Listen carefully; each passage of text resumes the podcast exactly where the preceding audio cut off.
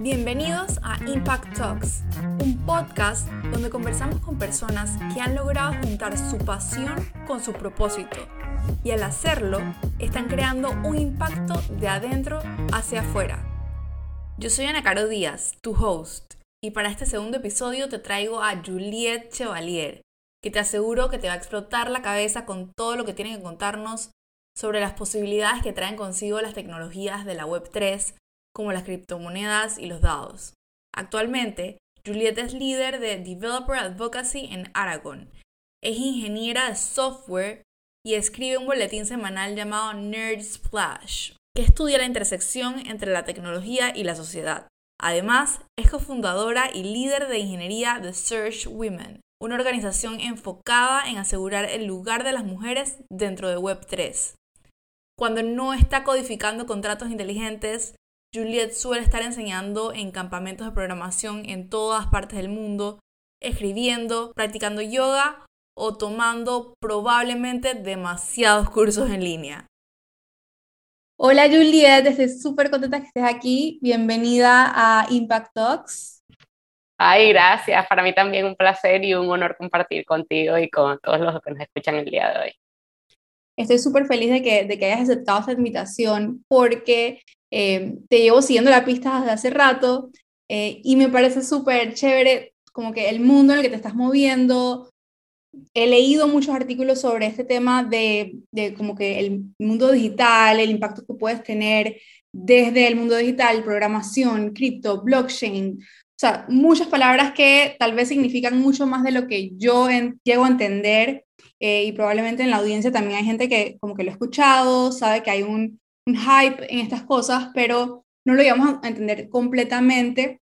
Y más aún no sabemos cuál es ese valor agregado que tiene este, este, esta tecnología eh, que puede aportar a la sociedad mucho más allá de eh, retornos de inversión monetaria, por ejemplo. Cuando hablamos de cripto muchas veces pensamos en, este tipo de cosas. Yo misma siempre he visto cripto como algo que es simplemente mm, esperando que sea un retorno monetario y estuve leyendo, porque así me quise preparar para esto, este es uno de los temas en los que me siento medio iletrada, aparte de lo que he leído en tus, en tus newsletters, para los que no saben, eh, Julia tiene un, un super newsletter que hace que todo este mundo suene mucho más fácil.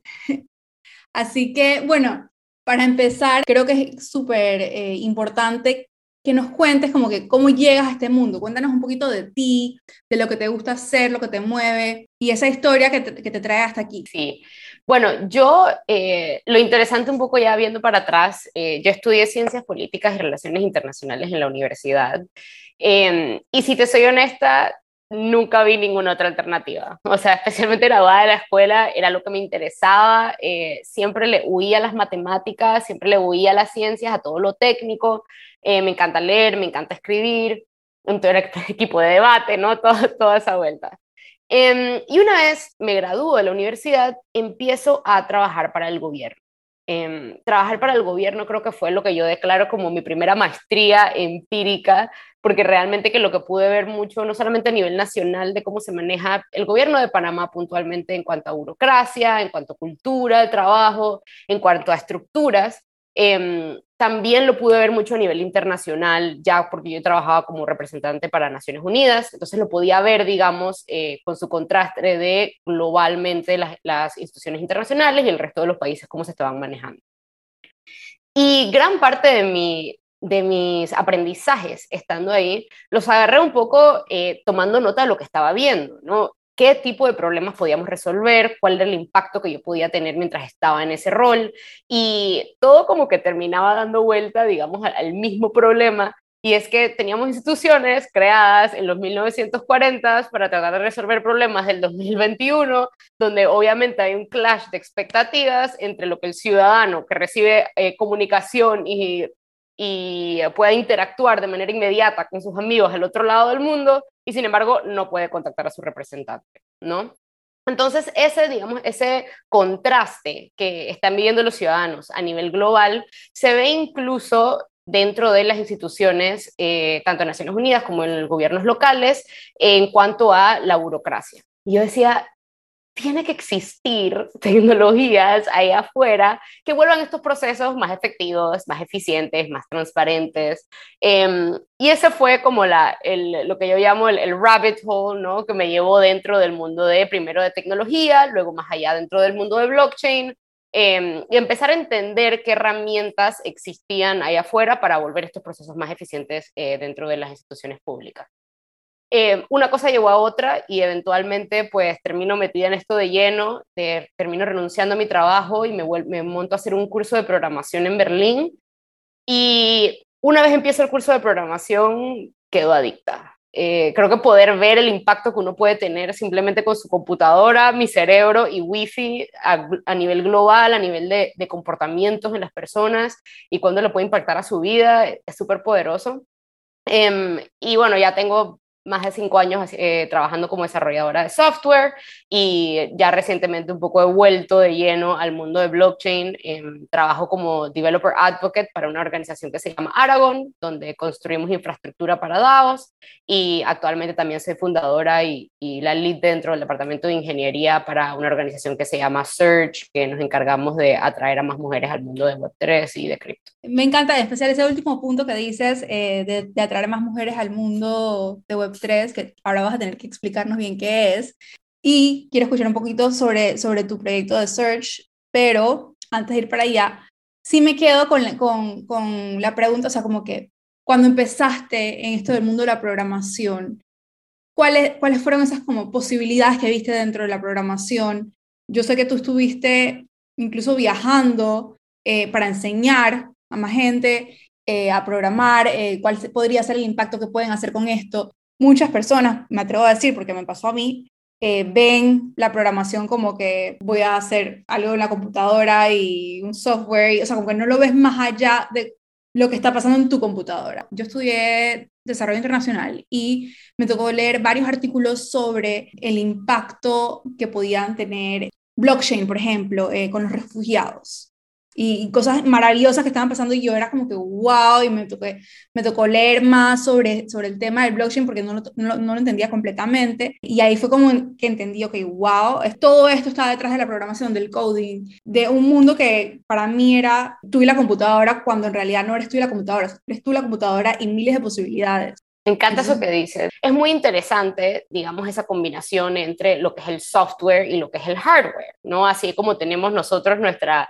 alma, nuestro cerebro, nuestros pensamientos acompañados de el hardware de nuestro cuerpo, pues asimismo las computadoras tienen, digamos, este software, estos productos adentro que solamente pueden existir en base a las capacidades eh, que le da el servidor o la computadora en la que están montados.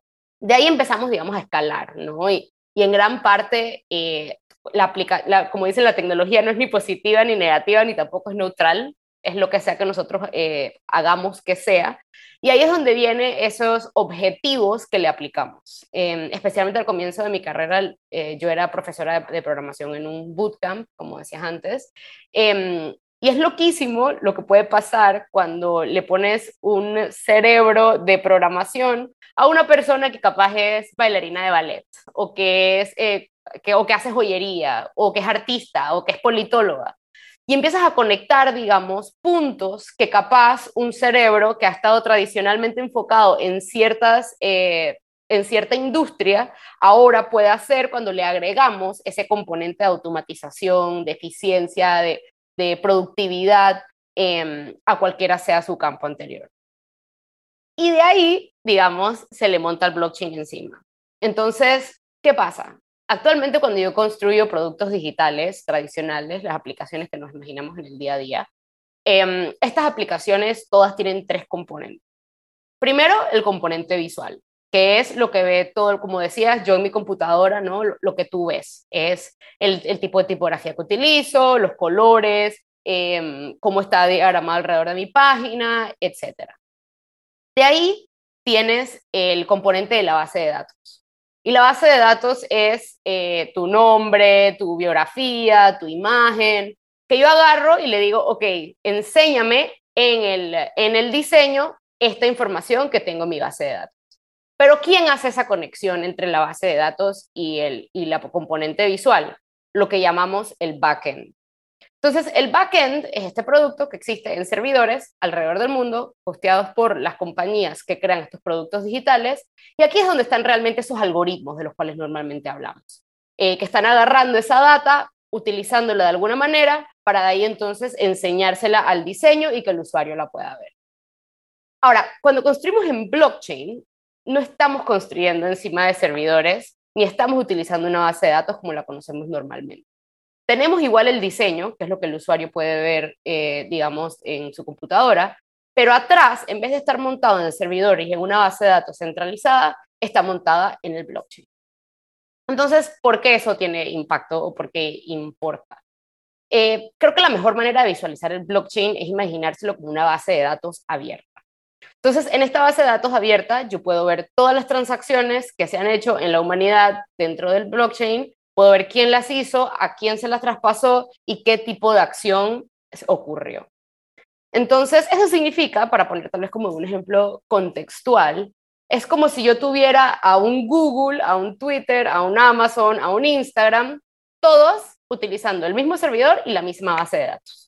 No, no tengo que tener 15 usernames, 15 passwords, 15 informaciones diferentes en cada plataforma, sino que tengo toda esa información en una sola base de datos a la cual les, luego las, todas estas aplicaciones, digamos, le construyen encima. Entonces, gran parte del poder del blockchain es que está todo abierto. Quien sea en la humanidad lo puede ver, cualquier aplicación puede construirle encima al trabajo que ha hecho otra gente. Entonces, es como si yo pudiera agarrar simplemente el algoritmo de Google eh, para buscar websites y construirle algo encima de eso, puedo agarrar eh, cualquier bloque, cualquier algoritmo, eh, que en estos casos se llaman contratos, que ha hecho cualquiera persona y construirle nuevas modalidades. Y eso lo que genera es, digamos, una aceleración en la innovación, que es lo que hemos visto en los últimos años cuando se habla de cripto y de Web3. ¿no? Em, y, y, en realidad, un poco ya tal vez para explicar el término de Web3, no es más que nada que esta aglomeración de productos construidos encima del blockchain donde la web 1 era los productos donde uno solamente podía leer del Internet. Creo que el mejor ejemplo hoy en día es como un website de restaurantes, donde uno puede ver que si el menú en un PDF, pero no puedes realmente hacer más que eso. De ahí tienes el sitio, en los sitios de web 2, que son como digamos el Twitter, el Instagram, donde yo no estoy solamente consumiendo contenido, sino que también estoy agregando contenido y escribiéndole al, al servidor y a esta base de datos. Y luego tenemos las aplicaciones de web 3, que están simplemente construidas encima del blockchain y que me permiten a mí ser dueña de todo el contenido que yo estoy creando dentro de esta base de datos. Entonces, eh, ese es como el gran cambio, digamos, transformacional que aporta esta nueva. Algo que dijiste y, bueno, que rescato es que, en verdad, sí es verdad que estamos siendo como testigos de millones de avances tecnológicos y lo hemos sido en, las últimas décadas. Muchas veces ni nos hemos dado cuenta de, de todos los avances que hemos vivido, nuestra generación. A veces estos avances tecnológicos vienen con pros, vienen con contras, pero estamos como en un momento en el que la tecnología, tú, tú dijiste algo como que la tecnología es lo que queremos que sea, ¿no? Creo que en este momento nos está abriendo muchísimas posibilidades y muchísimas oportunidades para agarrar lo que es ahora mismo, lo que existe en términos de los sistemas de salud, los sistemas de educación, la, democracia, eh, la institucionalidad de las organizaciones, todo como es, que en muchas veces, o por lo menos en Latinoamérica específicamente, no están funcionando y hacer cambios mediante cosas como el blockchain. Entonces, quería saber si nos podías contar un poquito más de lo que tú has visto en el espacio en el que te mueves, sobre este, este potencial que tiene esta, esta, tecnología para cambiar este tipo de sistemas, para realizar cambios sistémicos eh, que afecten a las personas a un nivel mucho más allá de un producto nuevo. Sí, mira, creo que lo más interesante cuando hablamos del blockchain es ese componente de que es una base de datos abierta. Y la razón por la cual un poco reitero en eso es porque es loquísimo pensar que todo el código que tenemos hasta, hecho hasta hoy en día está resguardado de manera privada por las organizaciones que lo han estado construyendo. Y el blockchain, digamos, rompe con ese paradigma por completo. O sea, es físicamente imposible que tú no puedas ver el contrato que hicieron cualquiera de estos protocolos o cualquier producto que está ahí afuera. Entonces, aparte de generar, digamos, una atracción de innovación loquísima, exponencial, em, genera también un comportamiento mucho más colaborativo. Porque ya no soy yo la más cool porque tengo este, este código que nadie puede ver, sino que realmente todo el mundo lo puede utilizar y eso hace que ya mis incentivos para crear contenido o crear eh, productos cambien. Eso es lo que vemos en el mundo de Web3, la verdad es un ambiente mucho más colaborativo donde muy poco existen, digamos, estas competencias entre organizaciones, sino es más cómo podemos ayudarnos, cómo podemos construir más juntos. Todos nos beneficiamos de que haya más personas en el ecosistema porque van a estar viendo las cosas un poquito diferente, construyendo sus contratos un poquito diferente para que de ahí venga otro producto, digamos, construya encima de eso. Entonces es, eh, y creo que para mí personalmente ese es el punto más interesante, especialmente cuando hablamos de impacto social encima del blockchain, porque ese alineamiento de incentivos impacta mucho el resultado que estas organizaciones están construyendo. Entonces, ¿a qué me refiero con eso? Em, gran parte de, de lo interesante que tienen los blockchains, y aquí tal vez voy a hacer un, pequeño paréntesis para retroceder a explicar eh, la tecnología tal vez a un nivel más, más base. Em, pero la tecnología en realidad, eh, lo que tiene el blockchain es que son varios nodos, es decir, computadoras distribuidas alrededor del mundo, las cuales están validando todas las transacciones que entran, digamos, a esta base de datos, ¿no? Entonces, eso hace que si una computadora en China se quema, pues no importa, porque hay millones de computadoras alrededor del mundo que todas contienen la misma información, o sea, que es distribuido. Em, como tienes el riesgo más bajo, también es más seguro. Y como la transacción la tienen que validar todos los nodos del ecosistema, no la puedes cambiar una vez se efectuó la transacción. Entonces, eso hace, digamos, que genera un nivel de, de, de accountabilidad o de traqueo, digamos, de acciones mucho más eh, versátil y, real, ¿no? Honesto, digamos. Em, entonces, ¿qué ha pasado? Claro, ¿qué incentiva a que nodos, de que personas realmente, que son las que están invirtiendo en comprar estas computadoras, inviertan plata, tiempo, energía en validar transacciones de otra gente? Como que si lo piensas de esa manera, realmente no, no, no tiene mucho sentido. Y por eso es que existen las criptomonedas. Las criptomonedas no son más que el incentivo que le da el sistema para que computadoras estén dispuestas a invertir ese tiempo a validar las transacciones de otra gente. Y una vez existen esas criptomonedas, lo interesante es que se les puede construir contratos encima. Entonces, la mejor, la mejor manera de imaginar, digamos, un contrato inteligente es como si fuera una aplicación que está dormida y que solamente se efectúa en el momento en el que se cumple una condición, en el que se, pasa, en el que se hace una transacción en el blockchain. Entonces, eh, la, manera, la, razón por la cual son inteligentes es porque pues, son incambiables, están completamente abiertos em, y dependiendo de diferentes transacciones pueden generar incluso un resultado distinto. Eh, la razón por la cual traigo esta colación es porque todo esto significa que estamos creando nuevas economías. Y nuevas economías traen consigo nuevos comportamientos, eh, nuevos incentivos, nuevos valores, y mucho de lo que estamos viendo en el mundo de, de cripto es cómo estamos programando estos valores dentro de las monedas que estamos creando. Entonces, si yo creo, por ejemplo, una moneda em, llamada, hay, una super cool, em, déjame pensar en, un proyecto interesante. Em, pero, por ejemplo, hay una moneda que se llama Caben. Y Caben tiene un proyecto y son unas ciudades descentralizadas alrededor del mundo donde uno al, al, comprar la moneda tienes acceso a, digamos, tomar decisiones dentro de esa organización. Y asimismo, una vez tienes acceso a tomar gobernanza, puedes también eh, interactuar con personas dentro de la organización, construir diferentes iniciativas, eh, votar en, en diferentes propuestas. Entonces se van creando, digamos, microeconomías donde se le agregan comportamientos encima a solamente tener el valor agregado de una moneda de transaccionar y de, y de guardar cierto tipo de valor.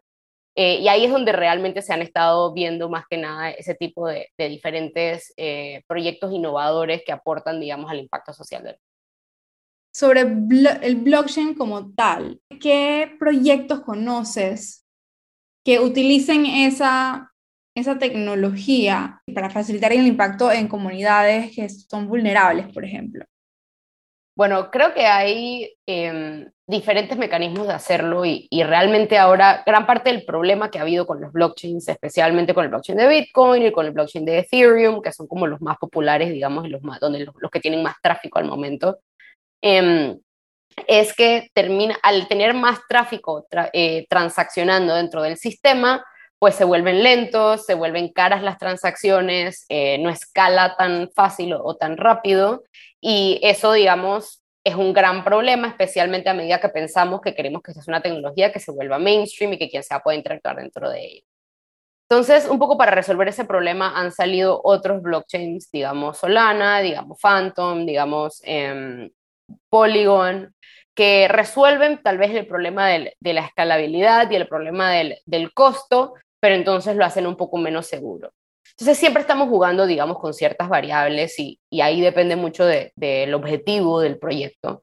Em, pero lo que he visto más interesante es un poco, por ejemplo, en el tema de, de salud, pensar que, y esto seguro nos ha pasado a todos, ¿no? Yo, voy, yo tengo mi pediatra o mi doctor que he ido toda la vida y el día de mañana me mudo de país, quiero ir a otro doctor y ese próximo doctor no tiene nada de información sobre mí, no sabe quién soy, no sabe que soy alérgica tal y tal. Em, y eso claramente es un problema. ¿no? Entonces, eh, hay muchos proyectos intentando resolverlo, tratando de mover un poco de esta data hasta cierto punto para que sea abierta, eh, donde uno solamente la pueda acceder con ciertos eh, códigos, pero que esté abierta para que quien sea alrededor del mundo la, la pueda agarrar con tal de que yo le dé permiso.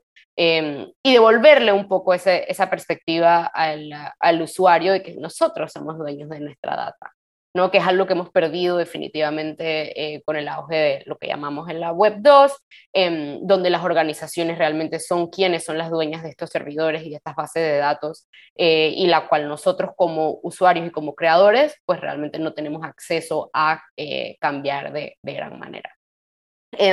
Otros proyectos interesantes em, es este movimiento que se llama Learn to Earn, donde tienes a, organizaciones eh, en gran parte compensando a personas para que aprendan de las, de las herramientas o las habilidades que estas organizaciones quieren, especialmente considerando que es un espacio tan nuevo y que hay muchas eh, habilidades que se necesitan y que todavía no están. Em, entonces, eso es algo que ha agarrado mucho auge y también otro que se llama Game, eh, Play to Earn, que creo que también va con toda la fuerza del mundo y va a ser interesante ver cómo se transforma eh, para más impacto social, pero es esa idea de que yo jugando Mario Kart estoy pasando y me gano una moneda y esa moneda la puedo cambiar a ya sea Bitcoin, Ethereum, eventualmente al dólar, eh, y estoy, digamos, jugando para eh, recibir fondos.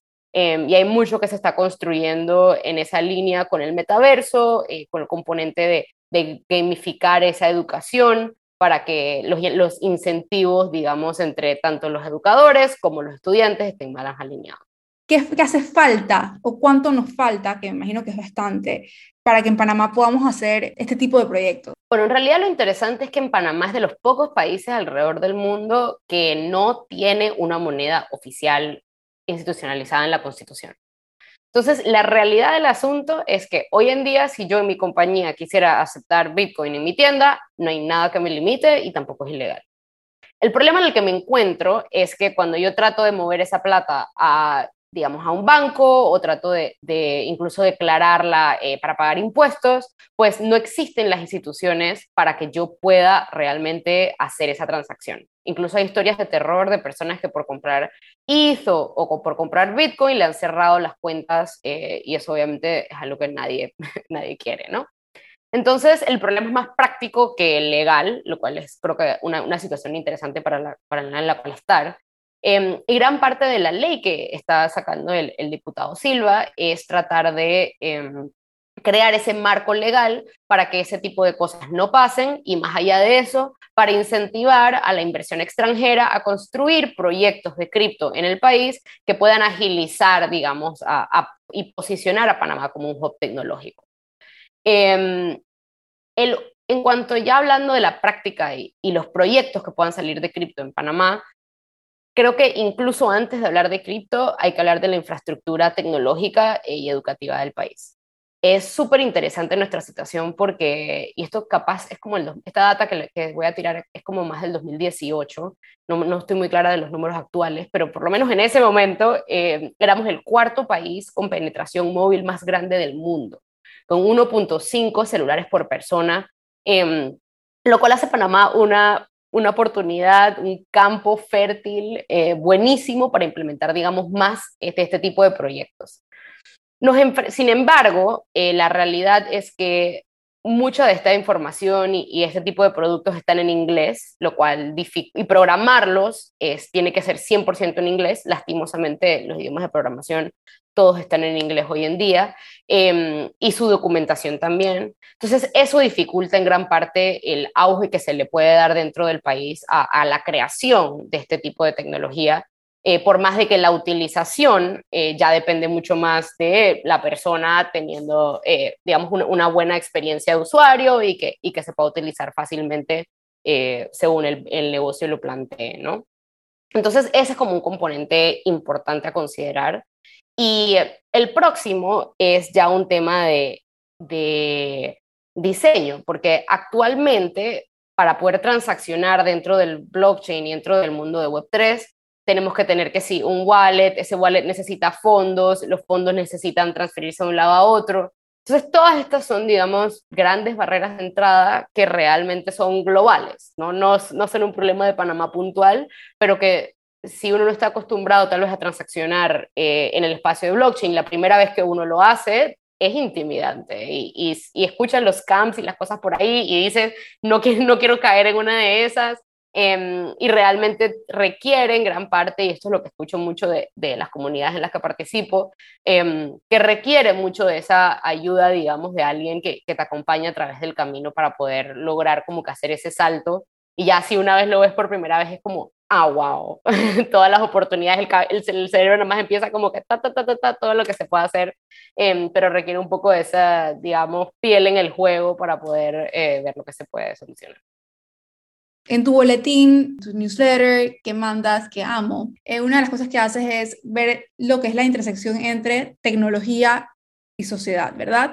y ahí me hace pensar a mí en lo que es la comunidad como tal y esto de las comunidades digitales. Entonces, sé que tú trabajas un poquito en esto. Explícanos cómo funciona esto de las comunidades digitales, cuál es el potencial y por qué decidiste meterte en esto. O sea, yo sé que comenzaste con programación, eh, luego creo que te fuiste por la parte del blockchain.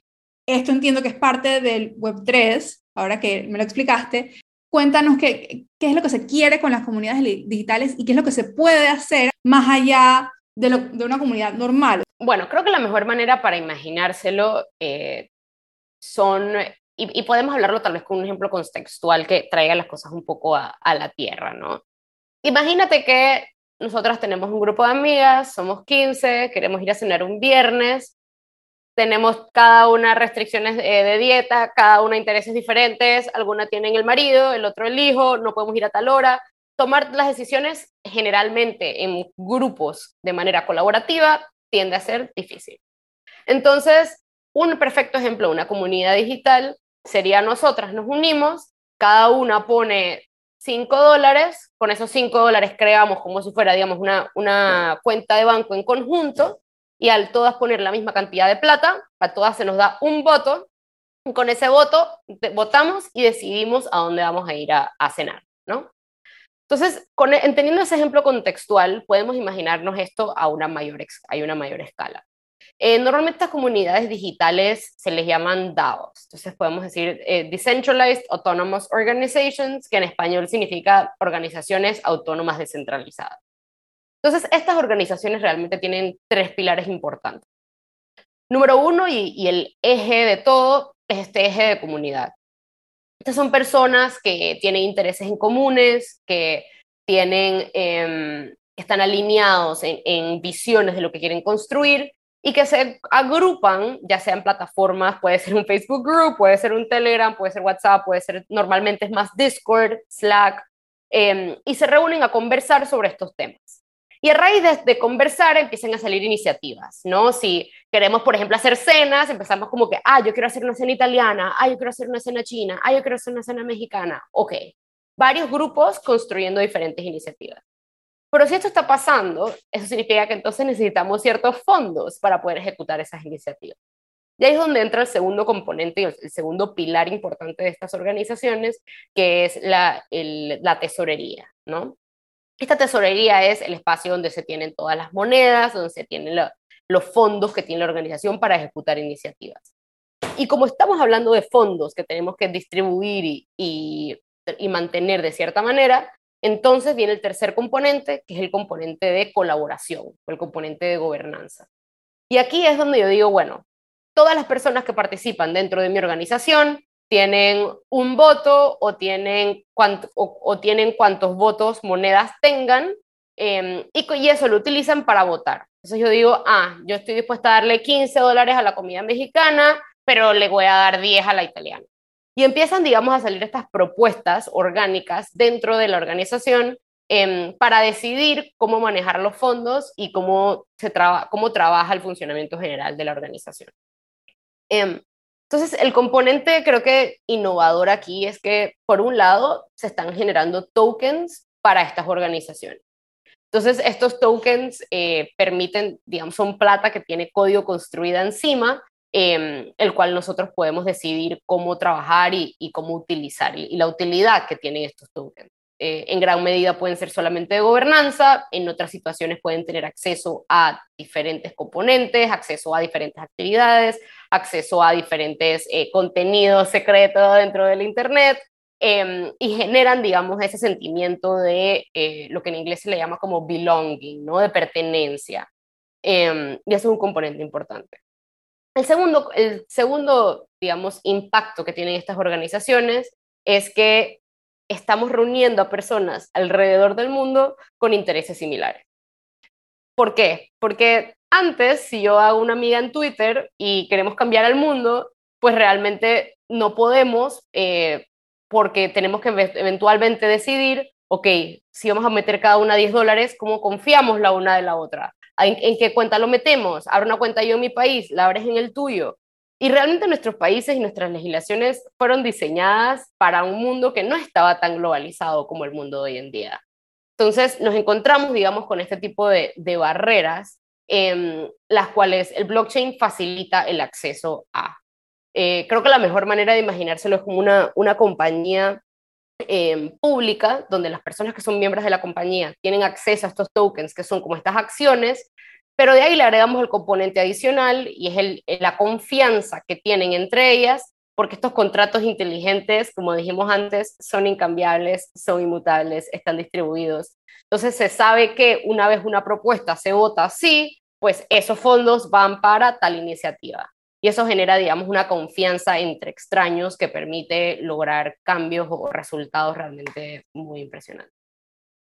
Eso me hace pensar mucho en lo que podría ser esto y no sé si ya está ocurriendo, si lo usan organizaciones sin fines de lucro, ONGs, agencias multilaterales. O sea, porque esto conlleva mucho el tema de la transparencia, que en muchos casos es una problemática en sí, tanto para la parte de fundraising, de recaudación de fondos, como, como tú dices, para la ejecución. Entonces, no, no sé qué has visto qué está pasando qué, o cuáles son las posibilidades. Uf, no, diste en el clavo. Em, justo eso. Por ejemplo, creo que un ejemplo famoso que hubo recién em, es lo que ahora se llama el Constitution DAO. Eh, y es básicamente esta gente que se reunió y que decidió que con extraños iban a poner cierta cantidad de fondos para tratar de comprar la constitución, una de las 13 constituciones que, estaban en Estados Unidos, como el, papel físico, ¿no? Y la gente dio plata, creo que llegaron como a 42 millones, eh, y eventualmente, lastimosamente, cuando vino la, la, subasta, pues alguien puso 43 y se lo llevó. Em, pero demuestra, digamos, el, el, poder que se puede tener en arrimar a gente eh, alineada con un propósito a trabajar juntos. Em, por ejemplo, otro ejemplo interesante en ese espacio es lo que, lo que estaba pasando con lo que se llama Ukraine DAO, eh, donde personas alrededor del mundo han estado dándole fondos a, esta, a este DAO en Ucrania em, que entonces eh, los miembros de la organización están decidiendo a dónde están distribuyendo esos fondos. Creo que también es una, una opción interesante. Em, y como esas realmente hay, hay mucha gente tratando de limpiar océanos, hay gente eh, tratando de empoderar a mujeres, hay gente, digamos, con muchos propósitos, eh, simplemente alineándose y tratando de construir algo juntos y, y, interesantemente incluso desde sus propios países, ¿no? Cada quien en, en diferentes lugares, pero conectándose gracias al maravilloso Internet y, y, tratando de crear un impacto global que, que va alineado como con sus valores. Esto está increíble, o sea, quedé con los pelitos de punta cuando mencionaste lo de Ukraine DAO. Sí. Este, quedé, wow. Esto de las comunidades, de los, de los DAOs, me deja pensando también en estas comunidades como la que tú estás creando. Entiendo que los NFTs son un tipo de, creo que, que entiendo que tiene como una comunidad detrás de ellos. Cuéntanos un poquito más sobre Surge Women, eh, sobre los NFTs, sobre cuál es tu, tu objetivo con Search. Quiero saber más de eso porque me parece un proyecto súper chévere. Yo al principio, te voy a ser súper sincera, no entendía para nada lo de los NFTs. se me hacía súper complicado. Era como que, ah, voy a pagar esta gran cantidad de dinero por este dibujito que no, no puedo ver si no estoy en la computadora. Eh, a mí me gusta ir a museos, a mí me gusta ver el arte en persona. Cuando entendí un poquitito más, fue como que, ok, wow, esto no es para nada sobre el arte. Sí, tiene su componente sobre el arte, pero tiene miles de cosas detrás. Entonces, cuéntanos un poco más de eso. Sí, mira, y creo que antes de empezar a hablar de Search, creo que, vale más empezar a hablar de los NFTs y de ahí un poco concluimos de, cómo los estamos utilizando nosotros dentro de nuestra organización. Em, como bien dijiste, creo que la mejor manera de entender los NFTs es no tanto por el arte, sino por su tecnología. Y aquí eh, creo que el mejor ejemplo es pensar en, en que es como, una como la cédula que nos dan nuestros gobiernos. Entonces, ¿eso qué significa? ¿No? a mí el gobierno, yo voy, yo nazco, eh, mi mamá me registra, y gracias al yo estar registrada en el Ministerio Público, en el Tribunal Electoral, yo recibo esta cédula de identidad que de ahí me da acceso a una cantidad de beneficios y deberes dentro del gobierno de Panamá. ¿no? Yo gracias a tener mi cédula puedo tener servicios médicos, puedo tener educación, eh, entre otros sinfín de beneficios.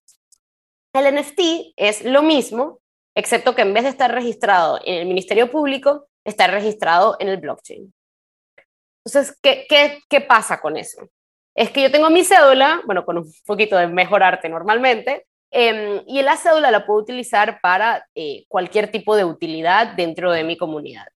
Entonces, por ejemplo, eh, lo que hacen muchos de estos proyectos es que crean unas comunidades en Discord cerradas donde solamente puedes entrar si tienes este NFT en tu wallet.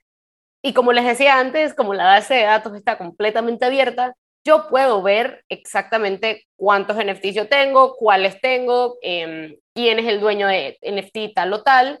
Y eso permite crear estas organizaciones donde la gente se reúne por intereses alineados. Entonces, por ejemplo, hay una de las, más famosas, eh, Bored Yacht Club, que tienen que si un bar en Miami al cual solamente puedes entrar si tienes el NFT, eh, hacen conciertos de The Strokes en un yate en New York al cual solamente puedes ir si tienes el NFT, em, y se van creando, digamos, diferentes tipos de comunidades con diferentes intereses, eh, las cuales están construyendo encima de poseer este, este JPEG, ¿no? Y, el registro que esto tiene en el blockchain. Entonces, un poco eh, cómo lo estamos utilizando nosotros dentro de Search. Eh, para los que tal vez no saben, eh, Search es una organización con el propósito de eh, atraer a más mujeres al mundo de Web3 y hacemos esto, digamos, desde un punto vertical, viendo cada una de, de las barreras en las cuales las mujeres entran al mundo de cripto. Entonces empezamos siempre con un contenido síncrono de eventos, de conferencias, de, charlas, también como un contenido asíncrono de artículos, quizzes em, y diferentes, eh, sí, contenido que la gente puede consumir en, su propio tiempo. De ahí entonces dices, ok, como que lo entendí, pero todavía me quedan gaps y preguntas. Y para eso en un segundo paso, pues tenemos una comunidad en Discord donde la gente viene, hace preguntas, eh, los conectamos con personas que tal vez sean más expertos en ese tema y, que, y para que puedan tener como una conversación más profunda. Em, y en esta parte, digamos, eh, pensamos mucho que, que la resiliencia de una comunidad está basada en la relación uno a uno que tiene la gente dentro de esa comunidad Entonces el trabajo es mucho de, tratar de conectar y, crear, digamos, estos círculos de personas interesadas en ciertos temas. Eh, creo que el mundo de cripto es tan grande que hay, mucho espacio para, para construir y para conectar. Em, y digamos que después de eso se te aclaran todas las dudas y dices, uff, lo entiendo, quiero trabajar en esto full time, veo mucho el potencial. Y para eso en un tercer paso tenemos eh, lo que llamamos un job score, ¿no? Un tablero lleno de oportunidades donde tenemos un grupo de, de talento femenino que vetamos de nuestra comunidad y que los conectamos con las de las organizaciones eh, más grandes del mundo de cripto que están buscando tener más talento femenino dentro de sus instituciones eh, para asegurarnos de tener a mujeres dentro del espacio. Y de ahí, en un cuarto paso, em, digamos que ya sea que estés dentro del espacio o no, eh, tenemos este, lo que nosotros llamamos el Search Passport, ¿no? el pasaporte de Search. Y este es nuestro NFT, em, el cual te permite tener, como quien dice, un tiquete de oro eh, al mundo de cripto. Entonces, lo que eso significa, digamos, en la práctica, es que al ser dueño de un pasaporte, tienes acceso a conferencias de cripto alrededor del mundo, tienes acceso a descuentos en ciertas herramientas, tienes acceso gratis a cursos, ya sea para aprender a programar, para aprender a invertir, para aprender a em, diferentes cosas. Entonces la idea es un poco regalarle esa, lo que llamamos el skin in the game, ¿no? Esa, es, un poquito de, de personas que están ya, ya jugando dentro del espacio y la idea es que eso te emocione y empieces a leer un poco más de NFTs, empieces a ver dentro de estas oportunidades que se te presentan qué es lo que más conecta contigo em, y de esa manera atraer a, que más personas se atrevan a jugar y, y realmente puedan entrar al espacio. Esto suena súper cool. Si me, si me surge una duda, yo como abogada del diablo, ¿cómo esto no está creando un, un gap? ¿Cómo, ¿Cómo sería la forma de abordar este, este espacio para que no cree más disparidad entendiendo que lo que estamos haciendo, o sea, sí estoy accediendo a una comunidad que a mí, que puedo entrar, eh, me va a dar muchos beneficios, pero que, por ejemplo, eh, em, si los beneficios son educativos, súper cool, pero ¿qué pasa con las personas que no podemos adquirir un NFT porque no estamos en el mundo de cripto, no, no tenemos los recursos? ¿Cómo puede abordarse eso? Porque siento que la idea es súper cool y tiene mucho potencial porque al final uno, uno como humano quiere eso, conexión. Y qué mejor que ya ir como directo a, sabes que esta comunidad está interesada en esto y vas directo ahí. Y vas a poder aprender de este tema que te encanta y, conversar, interactuar con personas, conocer personas de alrededor del mundo que están en ese sector, que están involucrados en, en eso que te encanta. Puede ser tanto un pasatiempo como algo educacional, da igual, pero vas a crear conexión pero cómo creamos conexión sin a la vez estar como que aumentando Polaridad. la Correcto. La disparidad. Eh, mira, excelente pregunta. Y en realidad fue una pregunta que nosotros nos empezamos a hacer desde el comienzo. Porque nosotros cuando empezamos, y aquí te cuento un poco de mi experiencia personal y después te lo puedo llevar un poco más meta ya como al, mundo de cripto en general. Em, pero nosotros como proyecto iniciamos más que nada como una comunidad en Discord. ¿Y qué pasó? De un día, no, nos tocó lanzar realmente un poco como coincidencia porque nos invitaron a, a pitchearle nuestro proyecto a unos mentores, a unos inversionistas y nosotros como que necesitamos un website, necesitamos una cuenta de Twitter, necesitamos una cuenta de Instagram y como que un Discord. Y todo lo hicimos así como en una semana y fue loquísimo porque lanzamos el jueves y nunca se me va a olvidar, el viernes teníamos 750 personas en el Discord y yo dije, lo que sea que estamos haciendo aquí, va a tener un impacto y tiene alguien que, que lo estaba buscando y, y fue un momento súper especial, ¿no? Pero habiendo dicho eso, ¿qué pasó? Creamos la comunidad, empezamos a crear el contenido, empezamos a hacer los eventos y a tener estas interacciones con la gente y decíamos, yo no quiero vender un NFT que después solamente las personas que tienen el NFT tengan acceso a este valor que yo le estoy agregando a personas que, como tú bien dices, capaz no están en cripto todavía, capaz no tienen los accesos para comprar un, un NFT de, 250 dólares, 200 dólares en general, que es lo que cuestan normalmente, em, y no nos sentíamos cómodas, digamos, cerrándole las puertas a, a más personas. Em, va en contra mucho del etos de lo que estamos construyendo, ¿no? Queremos ser accesibles, queremos ser inclusivos. Y en ese sentido, por eso fue en gran parte que tomamos la, decisión estratégica que tomamos de decir, sabes que nuestro contenido educacional es completamente abierto, nuestros eventos son completamente abiertos y lo que le estamos eh, agregando a la gente que compra el NFT es como si fuera este booster a entrar al espacio, ¿no? Y, tienes estos, estos privilegios que hemos facilitado con organizaciones ya dentro de cripto, em, como para que tengas un valor agregado adicional, pero todo el contenido previo a eso queremos que siga y siempre sea completamente abierto em, para diferentes personas. ¿no? Aparte de eso, por ejemplo, en, cuando hicimos el minting, que es cuando, digamos, haces la, venta inicial de, los NFTs, eh, permitimos que la gente pudiera comprar con tarjeta de crédito, un poco para atacar ese, ese comentario que dices de tal vez la gente no tiene ETH para comprar NFTs, pero igual quieres los, los beneficios. Entonces permitimos comprar con tarjeta de crédito y, y, también creamos una funcionalidad que en realidad ha sido revolucionaria, nadie nunca lo había hecho, así que estamos muy orgullosas, eh, donde le permitimos a las personas regalarle un NFT a alguien más directamente desde el minting, un poco pensando para esa gente que tal vez yo tengo una amiga que mato porque está en cripto pero no está, em, y pasarle, digamos, el, el, NFT directamente porque si no tienes que pagar altos eh, costos en gases y transferencias que realmente no valen la pena.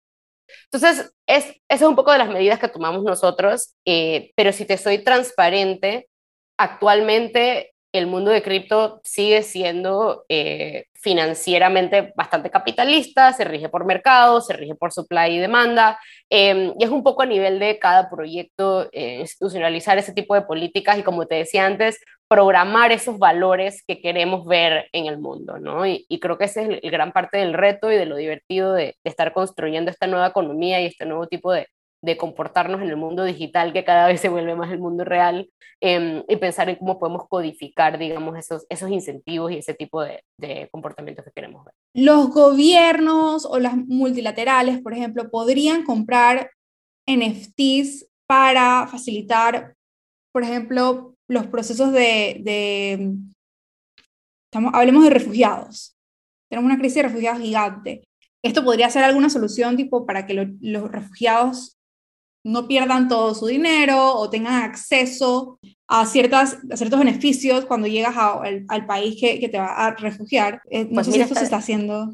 No, no, mira esta locura. Eh, lo, de las cosas más interesantes de cripto es pensar que mi plata está siempre, digamos, en el blockchain em, y que no importa en qué país yo esté, si yo tengo internet, yo la puedo acceder. Entonces, ahí está esta como anécdota Em, de especialmente los refugiados yéndose ahorita de, Ucrania, que dejaron todo atrás, pero que al saberse su contraseña y lo que llamamos el seed phrase eh, en cripto, automáticamente tienen acceso a todos sus recursos donde sea que estén. Entonces, eso es súper poderoso, ¿sabes? Número uno, como que tener acceso a tus fondos, tú eres la dueña de tu propia plata, de tus propios assets, de tus propias inversiones, eh, creo que eso tiene una trascendencia enorme. Y de ahí, más allá de eso, ya cuando hablas un poco de beneficios, definitivamente em, es algo que se puede hacer, incluso no se necesita a nivel público. Em, si yo creo una organización donde eh, promuevo estos NFTs, se los doy solamente a personas que están en, proceso de tener estatus de refugiado, porque creo que ese es otro, otro problema entero, como uno adquiere tan siquiera el estatus, eh, hay muchos temas ahí de los cuales voy a no profundizar, em, pero que si las organizaciones privadas nos comprometemos a, a, las personas que tengan este NFT darle tal y tal beneficio, eso puede tener un impacto enorme eh, para las personas entrando. Y ya de ahí, como una tercera, un tercer punto, claro que sí, los gobiernos lo pueden institucionalizar. O sea, realmente un poco lo que te comentaba nuestra cédula es simplemente el concepto prehistórico de lo que es el NFT. Entonces, todo lo que uno pueda hacer con una, tarjeta de identidad verificable en el blockchain, con, tu cédula lo puedes hacer eh, con un NFT y, transaccionar a través de, de la sociedad. Amado esta conversación porque siento que me has dado muchísimas buenas noticias. Hay muchas posibilidades a las que ahora yo sé que yo puedo tener acceso, pero también como que te da esperanza en saber que, ok, hay gente que está trabajando en proyectos súper chéveres detrás de estas monedas, o en general con las DAOs, o sea, hay cosas muy buenas pasando. Eh, creo que cuando la gente habla de cripto, blockchain, NFT, la palabra que usen, el concepto que usen, eh, no se dan cuenta todavía de, de, del gran impacto que puede tener esto para cambiar lo que decía, los, cambios sistémicos que necesita el mundo ahora mismo y para, más allá de la parte de cambio social, también la parte humana, la conexión que hablábamos, que a mí me parece que, que eso en, NFT es, es maravilloso. Eh, sí, o sea, me, me, quedé como que pensando mucho en eso porque sí es verdad que la gente busca conexión, la gente they crave it, y me parece una super forma de acercar a gente que tiene eh, ideas, valores, intereses en común en un mismo lugar y de todo el mundo, porque entonces además no solo tienes las mismas, las mismas, como los mismos intereses, sino que tienes diferentes perspectivas. Entonces, cuando tienes diferentes perspectivas, pero los mismos intereses, ¿qué puede pasar ahí? Sí, y me encanta que traes esa colación porque algo que estamos viendo mucho, por ejemplo, en el mundo de la economía de los creadores, Em, son olas, ¿no? Los primeros creadores fue cuando primero inició el Internet, esta gente que estaba em, creando sus propios blogs y sus propias cosas, digamos, exponiendo contenido eh, al mundo. De ahí tenemos la segunda ola de creadores, donde son estas personas que se vuelven como em, influencers, ¿no? Se vuelven mecanismos para que otras compañías o otras marcas vendan productos a través de la influencia que han venido construyendo gracias a esos blogs, gracias a ese tipo de, medios en los cuales se están representando. Y en, un tercer, la tercera ola de creadores, lo que estamos viendo es que ya estos influencers se están convirtiendo en su propio producto, ¿no? Tú crees en mi contenido, así que compras mi curso, tú crees en mi contenido, así que pagas por mi boletín semanal, tú crees en mi contenido, así que vienes a mi conferencia. Y lo interesante es que cuando le agregamos encima estas comunidades digitales o esta, esto es lo que llamamos en inglés el tokenization del creator economy, em, empezamos a construir una relación mucho más cercana entre los creadores y sus seguidores, donde incluso se puede pensar un escenario eh, el cual la gente de Variant Fund eh, y Legion, que si no lo siguen, altamente recomendado, em, ellos han coined, llamaron como Patronage Plus donde significa que uno no solamente está participando y, digamos, comprando el contenido que estos creadores están produciendo, sino que aparte de eso, el plus es que tenemos acceso a co-construirlo con, con los creadores, donde nos están preguntando qué queremos ver, donde nos están preguntando cómo queremos construir este tipo de cosas, em, y donde tenemos incentivos alineados en que al creador le vaya bien, porque sabe que al tú tener un asset, ya sea una moneda o un NFT de ese creador, si al creador le va bien, a tu asset le va mejor. Entonces empezamos a ver tipo de modelos donde se generan microeconomías con incentivos alineados entre todas las partes que realmente antes de poder tener la posesión de este tipo de assets digitales, pues no podíamos soñar.